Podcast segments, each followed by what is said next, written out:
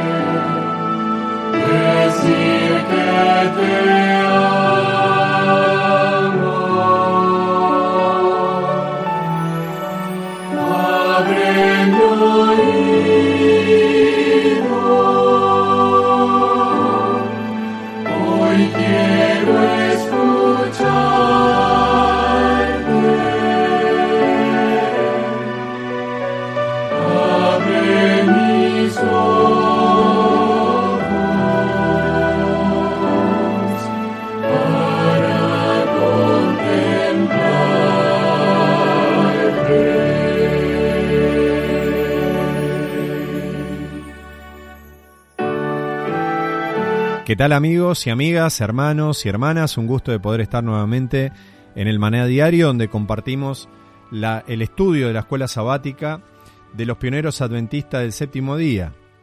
Estudio que como digo habitualmente tuvieron Ellen White y demás pioneros en el trimestre de julio a septiembre de 1909. Sin embargo nosotros lo estamos repasando hoy, en octubre, en un trimestre que nos lleva de octubre a diciembre. Precioso mensaje, sencillo y profundo a la vez. En esta ocasión tengo compañía a mi querido hermano Leandro Pena. ¿Cómo te va, hermano? ¿Cómo andas, Adri? Dios te bendiga. Bien, hermano. Acá un gusto. Estoy en Mar del Plata, así que vamos, estamos grabando desde acá. Y sin más vamos a ir al estudio de la palabra de Dios. Audio anterior, vimos que Jesús se acercó a Jerusalén, al famoso estanque de Betesda. Allí encontró un paralítico que quería ser sanado porque había una tradición que decía, como comenté en otros audios, de que el primero que entraba en ese estanque cuando se movían las aguas era sanado. Jesús, al saber que esta persona hacía 38 años que estaba enferma con una parálisis, tuvo compasión. En otro audio, pero lo refresco, dije la diferencia entre creer en tradiciones y creerle a Cristo, creerle a la palabra de Dios. ¿Por qué? Porque solamente uno podía ser salvo de una gran multitud que había ahí de cojos, ciegos, paralíticos. Todos necesitaban que alguien seguramente le ayude a llegar al lugar. Y muchos quedaban frustrados. Este hombre, 38 años, buscando una sanidad. Tenía la sanidad al lado y no se daba cuenta.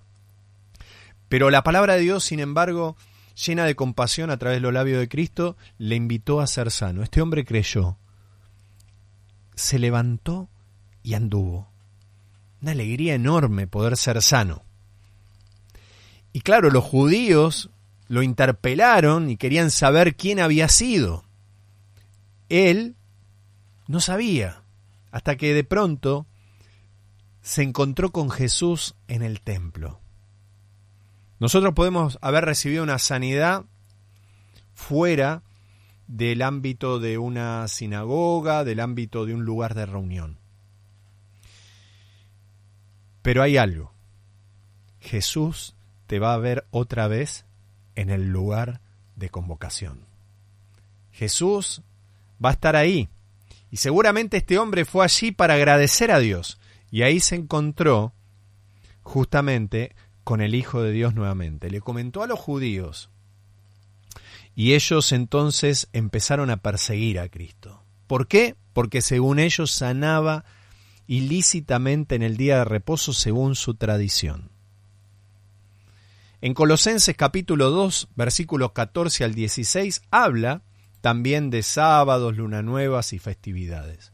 Pero si uno va al versículo 8 del capítulo 2 de Colosenses, se va a dar cuenta que allí la Biblia nos dice que nosotros no nos debemos dejar engañar por huecas sutilezas o tradiciones de hombres. ¿Estaba mal el sábado? Claro que no. ¿Era lícito hacer el bien en el día de reposo? Claro que sí.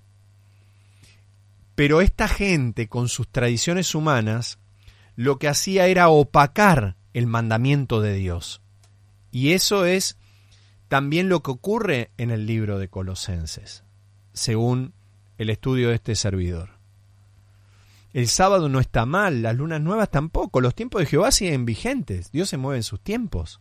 Lo que está mal es la tradición, no gustes, no toques, no manejes, no vayas a tal lugar, no te... Em, no escupas al piso porque si escupes al piso y, crece la semilla, brota, trabajaste en sábado, unas ridiculeces tremendas que hacían que el sábado fuera una tragedia más que una bendición. Bendito sea el Señor Jesús, que Él es el Señor del sábado y nos enseña cómo guardar el Shabbat. Hermanos, esto fue una introducción para ir a el tema que nos compete en este mismo momento. Vamos a leer, eh, Leandro, te voy a pedir si podemos leer desde el versículo 16 al 18 ¿Por qué causa ahora los judíos al saber que había sido Jesús el que había sanado a este hombre en sábado, sin casi nada de misericordia, ellos tuvieron una actitud que la vamos a entender al compartir estos pasajes bíblicos. Vamos a leer del 16 al 18 y ya entramos en tema de hoy. Como dice la palabra de Dios, Juan 5, 16 al 18, y por esta causa los judíos perseguían a Jesús y procuraban matarle porque hacía estas cosas en sábado. Y Jesús le respondió, mi padre hasta ahora trabaja y yo trabajo. Por esto más procuraban los judíos matarle, porque no sólo quebrantaba el sábado, sino que también decía que Dios era su Padre, haciéndose igual a Dios. Tremendo, ¿no? Porque Jesús acá lo que dijo era que su padre y él estaban trabajando. Y esto nos deja una, una clara lección. Hay una unidad perfecta entre Dios y su Hijo. ¿Quién en realidad estaba sanando en primera instancia como gran fuente de misericordia a ese paralítico? ¿Quién? El Padre porque el Padre estaba obrando a través de su Hijo. Y es por eso que su Hijo dice, mi Padre y yo hasta ahora trabajamos. Es, hermanos, algo parecido como el sol. Yo mientras estaba estudiando en forma personal, se me vino esa figura. Jesús es el sol de justicia. Ustedes vieron que en algún Shabbat o en alguna luna nueva o en algún día festivo el sol deja de iluminar. Obviamente si está nublado no lo vamos a ver. Está siempre ahí. Pero está siempre, ¿sí o no? Está siempre. Así como el Padre y el Hijo, cuando uno está por momentos nublado, está quizás no entendiendo bien las cosas, eh, le duelen algunas actitudes y se está frustrando, hay nubes que cubren pero el sol de justicia está cercano. Cuando Cristo estaba muriendo en la cruz y hubo una gran oscuridad, la gloria de Dios se acerca para estar más cerca. Así que acá nos muestra este texto algo similar a Juan capítulo 10, versículo 30, donde habla de esta unidad inequívoca entre el Padre y el Hijo. Vamos a leerlo. Juan 10, 30 dice la palabra de Dios, yo y mi Padre uno somos. Este texto aclara lo anterior. Vos querías comentar algo. sencillo. Sencillo, clara la palabra. Son esos pasajes breves. Pero Cortito y al punto. Al punto. Yo y mi padre, uno somos. Eh, puntos suspensivos para que ustedes sí mediten y piensen, ¿verdad? Pero es sencilla la palabra de Dios y tan bonita. Eh, después dice algo muy interesante.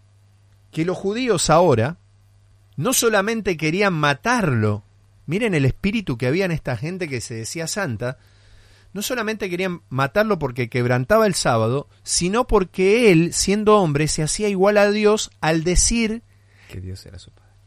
Que Que Dios, Dios era, era su padre. que Dios era su padre. Exactamente. ¿Y vos me querés decir algo? ¿O querés compartir a los hermanos? Recuerdo la película La Pasión de Cristo, en una de esas escenas, eh, una película triste, trágica, como, como la presentan, ¿no? Más allá de que es así en, en cuanto a, a, lo, a lo sufrido que fue, no me quiero meter en, en cuestiones de la película, pero sí recuerdo que eh, la imagen que les quedó eh, a muchos de los que fueron al cine y habrán visto las discusiones de los fariseos fue esta, ¿no? Jesús quebrantaba el sábado, Jesús quebrantó eh, el, el sábado de los judíos, ¿sí? Hoy los cristianos tenemos otro día, hoy tenemos otra cosa, eh, y para el judío es el sábado, ¿sí? Y Jesús era culpable de atacar algo que no, era, no le era propio a él, ¿sí? Eh, y, y esto señala dos puntos acá, ¿no? Que mm, tal vez como, como creyentes en el sábado a veces también descuidamos que también Jesús es hijo de Dios y que son las dos cosas por las cuales se, se le persiguió. O sea, no solamente como infractor del sábado, sino también porque él manifestaba su, eh, su procedencia, eh, su, filiación con el Padre y eh, la Escritura dice que nosotros seremos perseguidos por causa de su nombre, seremos perseguidos no solamente por la observancia del sábado, sino también por esta filiación que tenemos con el Padre. Tal cual. Eh, es muy bueno el aporte, ¿por qué? Porque en verdad los que creemos en Jehová, que es el nombre dado también a Cristo, ¿no? Es el nombre del Padre, que Él lo hereda. Por eso Jesús quiere decir Jehová salva, o la salvación de Jehová. Eh, es autor del día de reposo. Y nosotros podemos ver el espíritu de los fariseos que guardaban el sábado a la manera que Satanás quiere que se haga. En cambio, nosotros vemos cómo Jesús, que es el creador del sábado también, vemos cómo Él quiere que se haga, que se, que se guarde, vemos cómo Él quiere que se guarde. Y entonces vemos al Dios verdadero y al falso Dios. Vemos al Dios de misericordia que ama al hombre y no al Dios que obliga, que hace del sábado más importante aún que el hombre mismo. ¿Qué es lo que ama Dios? ¿El sábado te ama a vos? Y para eso tenemos un texto que ya lo había comentado, pero vamos a volver a leerlo en Marcos capítulo 2. ¿Quién mejor que Cristo para que nos defina cómo guardar el sábado? Marcos capítulo 2 versículo 27 y 28, textos que hay que grabarlos en la retina, en la memoria. Dice así, también les dijo, hablando Jesús, el sábado fue hecho por causa del hombre y no el hombre por causa del sábado. Así que el Hijo del Hombre es Señor aún del sábado. Bueno, es un texto tan claro, ¿verdad? O sea, ¿quién mejor que Cristo, el autor del sábado, para saber qué es lo que hay que hacer en el mismo sábado? Y ahí vemos justamente el día de reposo y su autor. Y al final del tiempo vamos a ver que el pueblo de Dios cree en este Dios verdadero y va a guardar el sábado a la medida de este Dios verdadero que es un Dios de amor. Por eso en Shabbat nos juntamos para gozarnos entre los hermanos, para, para disfrutar del Shabbat, no para andar mirando los problemas o andar mordiéndose uno al otro. No. Jesús es el autor de la sanidad en sábado también. Jesús quiere que nos congreguemos en el Shabbat porque hay sanidad en ese día de reposo. Amén. Los mejores, eh, los más poderosos milagros, la mayor cantidad de milagros se han hecho en días festivos y principalmente en Shabbats. Cuánto necesitamos congregarnos para encontrarnos con Cristo en el día de reposo. Leandro. La vida en Cristo es una vida de reposo. Y, y eso es lo que uno no tiene que, que olvidarse. Cuando uno Amén. se encuentra con Él, eh, uno tiene que buscar eh, esa paz que Cristo da y que el mundo no te la puede dar. Esa felicidad que Él te puede dar. Y, y las leyes y las, las normas y el carácter de Él es, son sencillas, son justas, son razonables para nosotros. Él no, no te pide cosas tan complicadas de hacer y el sábado tiene que estar dentro de esto. ¿sí? Eh, no, no por algo, no en vano dijo esto que mencionaste Adrián en, en Marcos 2, que el sábado fue hecho por causa nuestra, fue para nosotros, fue para que nosotros estuviéramos bien, seamos felices, eh, tengamos sanidad. Amén. Otra ley de Dios, porque está dentro del es el cuarto mandamiento en Éxodo 20, que nos muestra que la ley de Dios proviene de un Dios de amor. Por eso el cumplimiento de la ley es el amor. Porque cuando entendemos eso, que cada cosa que sale de la boca de Dios es para nuestro bien, lo vamos a hacer con gratitud, porque nos vamos inclusive a beneficiar. El sábado, bien dijo acá el hermano Leandro, no se hizo como que el sábado es el monumento más importante, es más importante el hombre porque el sábado se hizo por causa del hombre o en otras palabras, a favor del ser humano. ¿Sí? Entre el sábado y el ser humano, Dios ama al ser humano y le dio el sábado para que él se goce con él. Hermanos, vamos a continuar. Y vamos al versículo 19 al 20. Vamos a ver esos versículos que nos dicen. Dice, dice así la palabra de Dios. Respondió entonces Jesús y les dijo, De cierto, de cierto os digo, no puede el Hijo hacer nada de sí mismo, sino lo que ve hacer al Padre, porque todo lo que Él hace, esto también, eso también, hace el Hijo igualmente, porque el Padre ama al Hijo y le muestra todas las cosas que Él hace, y mayores obras que éstas les mostrará, de manera que vosotros os maravilléis. Amén. Gracias, Leandro. Hermanos, les recuerdo una cosa. Estos estudios de la escuela sabática en el maná diario tienen por objetivo primordial llevarnos a la Biblia. No vamos a ver todo, pero sí esto tendría que impulsarnos a buscar por nosotros mismos a Cristo en la palabra, ¿no? Como él les dijo después en este mismo capítulo, en las escrituras, porque ellas dan testimonio de mí y ustedes no quieren venir a mí para tener vida. Si Él es la vida, ¿dónde está la vida? Está en la palabra de Dios. Es una invitación esto, es, es mi deseo realmente cuando, cuando hice este programa de que seamos movidos a ir a la palabra de Dios. Si quieren saber más cosas, si quieren conocer más cosas de lo que dice este, este estudio maravilloso, primero ustedes en forma personal. Y si quieren también, busquen en tiempo de reunión porque hoy mismo, y, ustedes lo pueden ver por el canal de YouTube, eh, van a encontrar una ampliación de este tema. Así que están invitados aquellos que están escuchando esto casi en, en vivo hoy. Eh, por la tarde vamos a tener justamente en tiempo de reunión, que lo hacemos todos los viernes al atardecer, en algunos lugares, a la noche, en los viernes. Tenemos ahí un estudio con más hermanos donde ustedes podrán disfrutar aún más. Pero vamos a la lección última de el maná diario del día que corresponde a esta fecha. Hermanos, cuando leí esto del versículo 19, me ayudó a entender que este texto que muchas veces usamos no está desprendido del resto. Es una respuesta este texto a lo que los judíos decían de Cristo. ¿Qué es lo que decían? Que él se hacía igual a Dios al decir que Dios era su padre. Y esta es la respuesta. Entonces, cuando uno lee en el contexto, Jesús les aclara, yo no puedo hacer nada, ¿cuánto? Nada, si no lo veo hacer al Padre. Pero lo que el Padre me muestra, yo lo hago igualmente. Ese es el sentido de unidad y aún de jerarquía. El Padre es el que le abre, digamos, la posibilidad Cristo para que Él opere de una manera maravillosa y por eso es que trabajan conjuntamente. Ustedes fíjense que Él dice, porque todo lo que el Padre hace, también lo hace el Hijo. Igualmente. ¿Algo menos? No.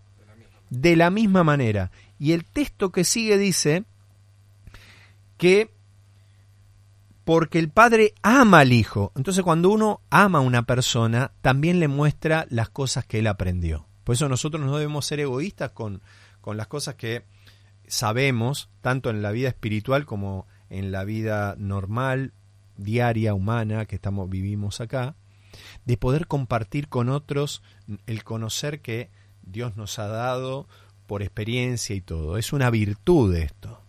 Y entonces ahí dice claramente que mayores obras que éstas le mostrará, de modo que ustedes se maravillen. Entonces quiere decir que Jesús dependía de que el Padre le muestre, y de acá lo está poniendo en tiempo futuro, que le va a mostrar más cosas de las cuales se iban a maravillar. Pero eso es porque él buscaba cada día a Dios de mañana. Y Dios le mostraba para ese día qué es lo que él tenía que hacer. Por eso mi padre y yo hasta ahora trabajamos. Qué precioso que nosotros podamos sacar esta lección de trabajar ahora nosotros con Cristo. Siempre insisto en lo mismo. Si cada día nosotros buscamos a Dios, dice que nosotros también podremos hacer las obras que Cristo hizo y aún mayores, porque nosotros estamos diseminados en todo el mundo. El Espíritu de Cristo está en todo aquel que cree. Jesús podría hacer los milagros solamente en lo de... Jesús podía hacer los milagros hasta donde su cuerpo le permitía, donde él estaba. Si Jesús estaba en Nazaret, no podía hacer milagros en Judea. Los hacía ahí y con la gente que, que, se aproximaba. Por eso era mejor que él subiera a los cielos y nos diera su espíritu para que ahora el cuerpo de Cristo, que es su iglesia, diseminado en diferentes lugares, en diferentes lugares, haría mayores obras, no en el sentido de que tendrían más poder, sino que habría una mayor amplitud para llegar a la gente. Qué bueno que es nuestro Dios. Mis hermanos, tenemos que dejarlos porque ya es tiempo de terminar con las enseñanzas de hoy del maná diario. Quedémonos con ganas para que en forma personal sigamos estudiando la palabra de Dios y nos gocemos de todo esto que Dios tiene para nosotros, que es el pan de vida, el verdadero pan. No solo de pan vivirá el hombre, sino de toda palabra que sale de la boca de Dios. Te invito entonces a que hoy, si es la voluntad del Eterno, nos podamos encontrar en tiempo de reunión para seguir ampliando estas maravillas que Dios tiene para su pueblo. Y si no, busques en YouTube el maná diario o tiempo de reunión donde allí vas a encontrar los diferentes programas que hablan acerca de la lección de escuela sabática de los pioneros adventistas que tiene el único propósito de llevarnos a la Biblia para que cada día podamos comer una porción más, como dice la entrada y la salida del maná diario. Dios te bendiga, te saludo, nos vemos en el próximo audio. Gracias Leandro por también haber compartido conmigo. Dios te bendiga mucho hermano.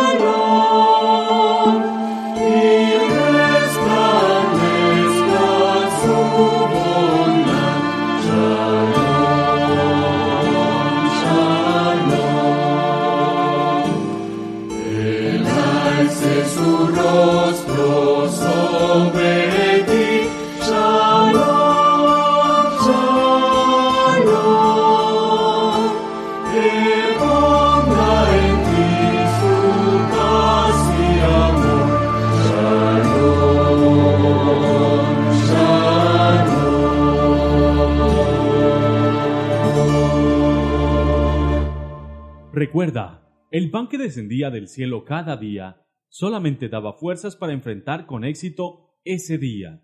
Por eso, permitiéndolo Dios, nos reencontraremos mañana para recibir una porción más del maná diario.